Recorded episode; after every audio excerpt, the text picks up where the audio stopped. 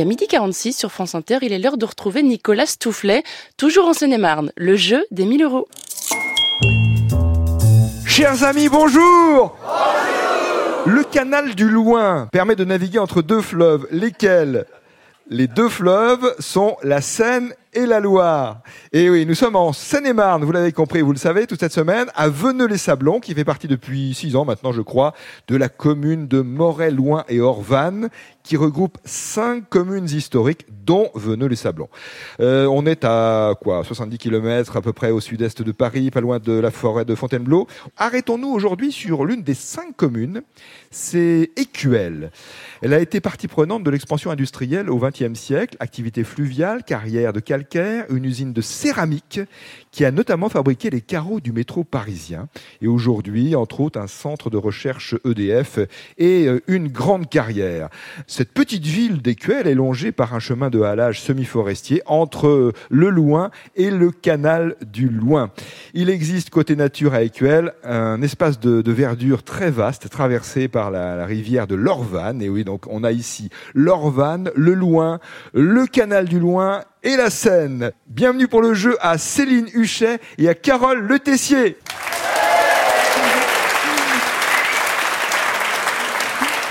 Bonjour Céline. Bonjour Nicolas. Justement, vous habitez Écuelle Oui. C'est l'une des communes dont je viens de parler euh, à l'instant, qui fait partie de Moret, Loin et Orvanne. Est-ce que la présentation d'Écuelle vous a semblé correspondre à votre cadre de vie? Ah oui, tout à fait. oui. C'est une très jolie ville. Ça va faire un an que, que j'ai déménagé là-bas. Et euh, non, on s'y plaît vraiment avec euh, mon mari et mon petit garçon. Le loin, les balades. Oui. On va faire du vélo, euh, on se balade en forêt. Il y, y, a un chemin de halage, hein, c'est ça? Oui, on tout à fait. Profiter. Oui. Un joli cadre. Hein. Et vous n'êtes pas loin d'ici, hein c'est pas loin de Veneux, c'est pas loin de Moret oh non, non plus. Non, non, non, c'est très. Quelques kilomètres. C'est quelques kilomètres. Oui. Alors vous avez un petit garçon de, de 4 ans. Oui. Il s'appelle Jérémy. Jérémy, c'est ça. Et puis, euh, et puis bientôt, euh, une petite sœur. Une petite sœur qui arrive pour le 31 décembre. ah, d'accord, c'est prévu le 31 décembre. Voilà. Bon, bah, ça sera autour du 31 décembre, voilà. peut-être quelques jours avant. Quels sont vos loisirs préférés, Céline, vos activités personnelles? Euh, bah, moi, j'aime beaucoup euh, le cinéma, la littérature, et puis j'aime beaucoup aussi tout ce qui est lié à la gastronomie, mmh. cuisiner, l'onologie, voilà. Très bien. Et vous êtes assistante administrative Tout à fait.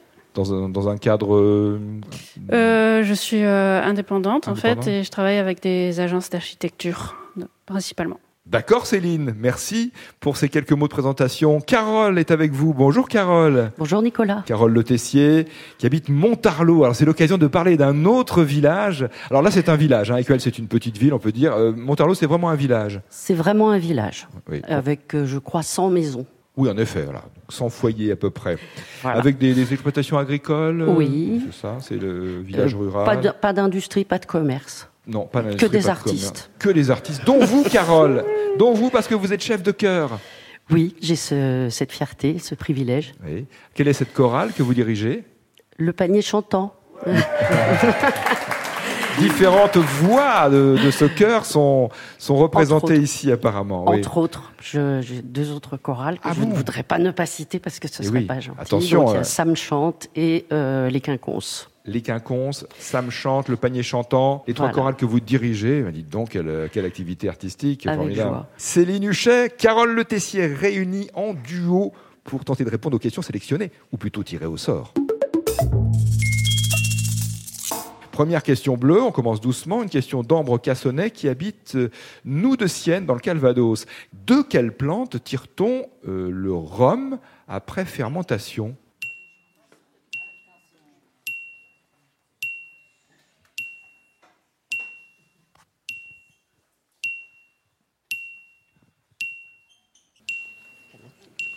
La canne à sucre. La canne à sucre. Mais oui, c'est ça, de la canne à sucre. Jus de canne à sucre fermenté, le rhum.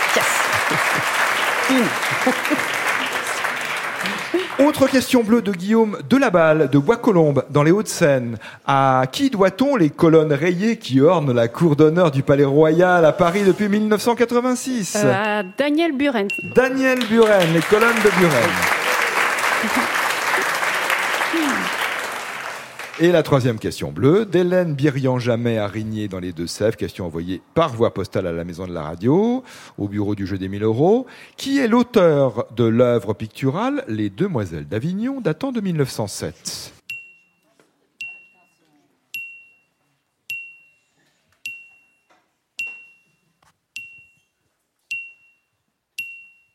Picasso.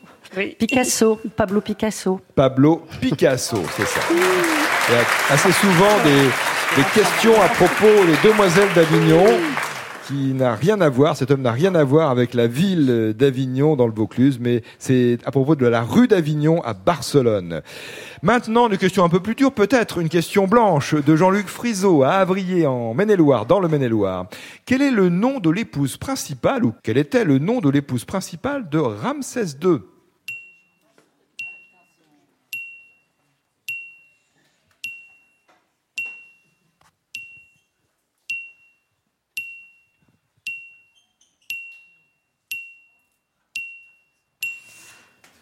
Une exposition.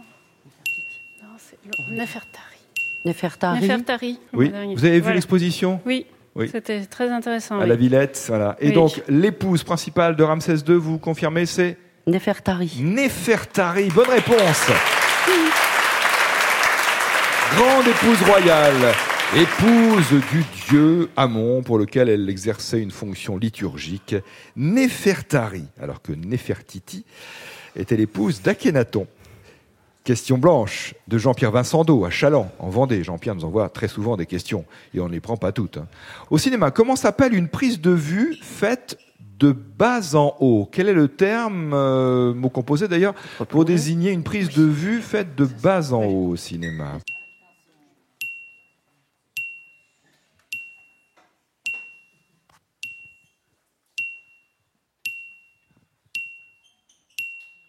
Euh, la contre-plongée. On appelle ça une contre-plongée, Céline et Carole, C'est là, ça va. par opposition à la plongée, tout simplement, en termes de cinéma. Une question rugby maintenant. On est dans l'actualité. Une question carte postale signée par la famille Bagnot, habitant Cresse en Dordogne. Au rugby, et spécialement lors du tournoi des Six Nations, en fait, qu'appelle-t-on un crunch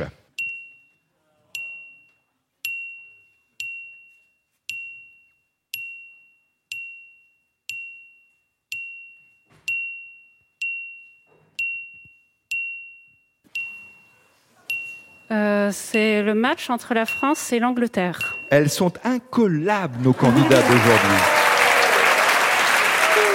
Un crunch est un match entre la France et l'Angleterre. Moment crucial, euh, expression anglaise. Donc, euh, le crunch. Bravo pour ce parcours. Voulez-vous vous arrêter maintenant ou poursuivre le jeu avec le C'est toi qui décides. Bon. Allez, on le dit en même temps Allez, banco. Banco. Banco d'accord C'est volontaire. La question à 500 euros. Le jeu des 1000 euros sur France Inter. Vous venez de tirer au sort très rapidement cette question banco. Une question de Lucille Dehan qui habite Pénautier dans l'Aude. Le serment traditionnellement prêté par les médecins au moment de recevoir leur diplôme est le serment d'Hippocrate. Mais comment s'appelle celui des pharmaciens? Le serment des apothicaires, si vous préférez. Quel est son nom?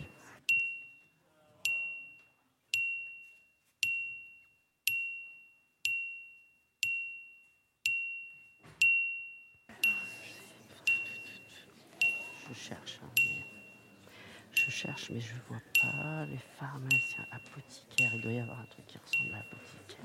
Ça me dit quelque chose, mais... Pita... Non, pas Pythagore. hein. C'est le nom d'un médecin grec de l'Antiquité. Médecin grec de l'Antiquité. J'en ai pas, j'en ai pas connu beaucoup des médecins grecs. Pythagore. Non, Pythagore n'était pas médecin. non. Euh, Esculape. Un truc en zios, non Ça dit pas. Asclépios.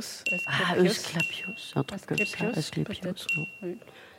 On n'a plus le droit qu'à une réponse, je crois. Oui. Exactement, vous n'avez droit qu'à une réponse, si vous me permettez de m'immiscer dans votre conversation. Tu peux, tu peux tenter, Oui. parce que là, bon, peux, de toute façon, je, je rien aucune idée. Le serment d'Asclépios? Le serment d'Asclépios, ce n'est pas la bonne réponse. on s'en doutait le serment prêté par les pharmaciens à la fin de leur soutenance de thèse.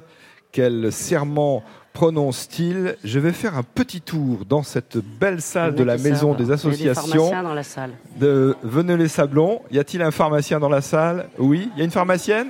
Ah, monsieur, monsieur, madame vous êtes. Alors, bonjour, bonjour madame, quel est votre prénom? Euh, euh, Christine, je crois que c'est Esculap. Ah non, ce n'est pas Esculap, Christine.